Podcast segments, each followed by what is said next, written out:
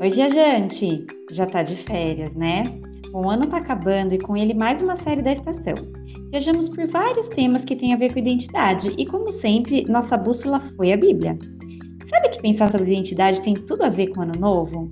Já começou sua listinha do que vai mudar em 2024, Gabi? Oi, Leila. Oi, viajante. Olha, ainda não. Mas eu conheço pessoas que, quando fazem essa listinha, parece que vão entrar para um programa de proteção à testemunha uma vida completamente nova. Comer melhor, tomar 2 litros de água por dia, ir na academia sem faltar, arrumar aquela gaveta cheia de cacareco, mandar mensagem para aquele amigo do ensino fundamental que mudou de cidade, nunca, nunca mais deixar os trabalhos finais para a última hora. É claro que não acontece nada de mágico na passagem de 31 de dezembro para 1 de janeiro que deixa a gente mais disciplinado e saudável. Não é à toa que a academia tá cheia em janeiro, mas já esvazia bastante antes da Páscoa. Bom, nem romã na carteira ou a cor da roupa vão atrair qualquer coisa para o ano que chega, né? A gente pode sim usar esse dia como oportunidade para tomar decisões e viver diferente. Cada começo de cada dia nós podemos usar para isso, na verdade. Mas acho que você já sabe o que é capaz de promover em nós uma mudança verdadeira, eterna e naquilo que realmente importa poder para a transformação verdadeira tem a ver com a festa de uns dias antes do Réveillon. No Natal, comemoramos o nascimento de Jesus, que veio para nos salvar da condenação eterna. Em outras palavras, Jesus nasceu para nos permitir um novo nascimento, uma nova identidade, por meio da fé na vida, morte e ressurreição dele. Aquele que confia em Jesus passa da morte para a vida, da escuridão para a luz. Percebe como o Natal é a melhor maneira de concluir tudo que a gente conversou nessa série? Tá sentindo o cheiro de peru assando no forno, viajante? Seja bem-vindo ao especial de Natal da estação. Você não é a pessoa mais importante dessa festa, mas é nosso convidado especial.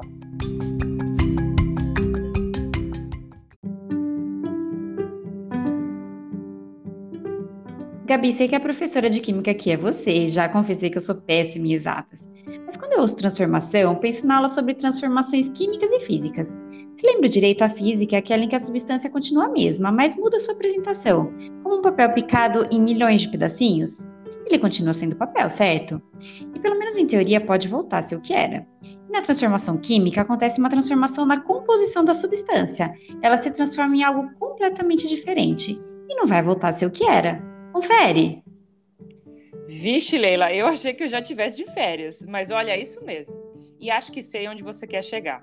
Quando tentamos, na nossa força, fazer mudanças na nossa vida, às vezes até conseguimos ter sucesso em uma ou outra coisa ou resultados temporários. Mas aquele que confia em Cristo para a salvação, mais do que muda, se torna uma nova criatura, com um coração novo, que tem prazer em Deus. A Bíblia chama isso de nascer de novo. Quando a gente ouve isso, pode pensar naquelas pessoas que passam por uma situação tão difícil que dizem que nasceram de novo e que a vida ganhou um novo sentido. Até tem um pouco a ver, só que, a não ser que a pessoa queira dizer que isso a levou a entender sua necessidade de Cristo, a Bíblia está falando de algo muito maior. Ou se você logo pensou naquela pessoinha fofa, enrugadinha, saindo da mãe e ficou com cara de ué quando falamos em nascer de novo, saiba que não é o único.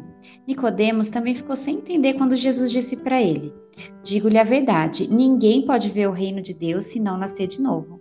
E olha que Nicodemos era um fariseu, uma autoridade entre os judeus. Ainda bem que Jesus explicou tudo bem explicado, né? O teólogo John MacArthur afirma que é mais provável que Jesus estivesse falando de um novo nascimento celestial do Espírito, que contrasta ao nascer da carne. Ou seja, é um presente de Deus na obra de Jesus como Redentor. Dá para imaginar um presente de Natal melhor do que esse? E este diálogo entre Jesus e Nicodemos responde às perguntas sobre o que é crer e como se chega à fé. O nascimento espiritual é um processo misterioso, visto pelos resultados que produz. Temos que nascer de novo porque nossa natureza é pecaminosa, inclinada a viver desobedecendo, entristecendo e ofendendo a Deus. É maior do que um problema do que fazemos, é um problema de quem somos. Precisamos de uma nova identidade, uma vida eterna com Deus através de Cristo, que começa a ser vivida aqui. É nessa passagem que está o que é provavelmente o versículo mais famoso, o primeiro que as crianças que frequentam uma escola bíblica decoram, João 3,16. E não é à toa, né, Gabi? Ele diz que Deus deu seu único filho para que todo aquele que nele crê não pereça, mas tenha vida eterna. Crer em Cristo quer dizer confiar que Ele nos mostra quem é Deus, que Ele é o único caminho para chegar até o Pai e que Ele é o único que dá a vida eterna e nos salva da condenação. Na Bíblia temos muitos exemplos de vidas transformadas depois de um encontro verdadeiro com Jesus. Vários, inclusive, já apareceram por aqui na estação. Além do próprio Nicodemos, que segundo o que a Bíblia indica se tornou seguidor de Cristo, temos Paulo, Pedro, Tiago, Maria Madalena. Te desafiamos a buscar conhecer a história de cada um deles. E você também pode viver o Natal de maneira completa e verdadeira, sendo parte desse grupo. Fica aí, viajante, para descobrir como um presente pode, ao mesmo tempo, custar nada e custar tudo.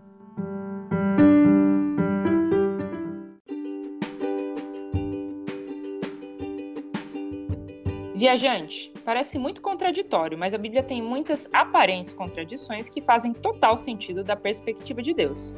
A salvação é pela fé, que é um dom gratuito dado por Deus de acordo com a sua vontade soberana.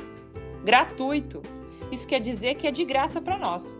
Só que para Jesus custou muito. Ele abriu mão de sua glória e viveu neste mundo como um ser humano. Sofreu e foi tentado, mas não pecou.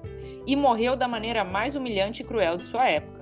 O presente da salvação foi caro, custou Cristo carregar a culpa do pecado do mundo inteiro e por alguns momentos se separar de Deus Pai, perfeitamente santo, para quem é impossível se relacionar com o pecado.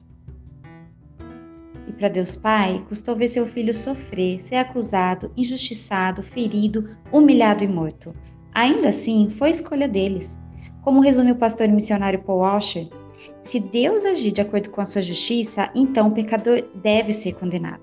Se Deus perdoar o pecador, então a sua justiça será comprometida. A resposta a este, que é o maior de todos os dilemas, só pode ser encontrada no Evangelho. Em sua justiça, Deus condenou a humanidade e exigiu total satisfação por nossos crimes contra ele. Em seu amor, Deus tomou sobre si a humanidade e suportou nosso pecado, sofreu a pena que merecíamos e morreu em nosso lugar. O mesmo Deus cuja justiça exigiu pagamento por nosso pecado, fez a satisfação completa por ele, oferecendo-se em nosso lugar. A ressurreição de Cristo comprova que o pagamento de Deus foi aceito. E nossa resposta diante deste plano deve ter duas coisas. A primeira é o arrependimento dos pecados, uma obra do Espírito Santo no coração do pecador, que provoca consciência e tristeza pela gravidade do pecado diante de Deus, e mudanças reais. A segunda é a confiança na pessoa e na obra de Cristo. Crer que a cruz foi suficiente para pagar o preço do nosso pecado, para termos o perdão de Deus e sermos salvos da condenação eterna. E você, viajante, já se arrependeu? Tá se arrependendo? Você crê, confia e depende da salvação e da obra de Jesus Cristo?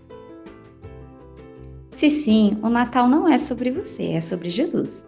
Mas você faz parte dele, dessa história de amor e salvação, e passou por um novo nascimento. Dia a dia transformado naquilo que Deus nos criou para ser, ou seja, como Jesus. Se não, entenda que não decidir já é uma decisão, e um tempo a mais separado de Deus e debaixo de sua condenação. A oportunidade que temos é enquanto estamos vivos e não sabemos o que pode acontecer. Continue buscando a Deus em sua palavra e em oração. Vamos orar por você e deixar o material aqui embaixo, inclusive alguns que usamos nesse episódio. Também nos procure em nossos canais, que vamos indicar aqui. Lembre, viajante, dizer ser cristão e continuar buscando definir a identidade em qualquer outra coisa que não seja o propósito de Deus para nós é o mesmo que dizer que ele não faz diferença. Se vivermos assim, a vida terá sido inútil, não importa o que a gente tenha conquistado aos olhos do mundo ou o legado que aparentemente tenha deixado. Isso é o contrário de glorificar o nome dele, que deve ser nosso objetivo principal, como conversamos lá no primeiro episódio. Pense se o que conversamos aqui é verdade na sua vida, porque, segundo a Bíblia, um cristão verdadeiro dá frutos que mostram uma vida transformada. Um Feliz Natal de Cristo para você! Jesus nos avisa que segui-lo de verdade vai incluir aflições, provações, perseguições. Mas é a única vida que realmente tem valor, sentido e esperança.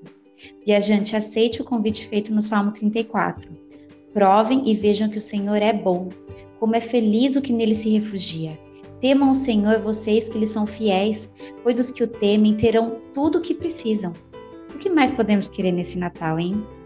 Foi um prazer fazer parte de todas essas paradas com você, viajante, e que nosso 2024 seja cheio de oportunidades de vivermos nossa identidade em Cristo.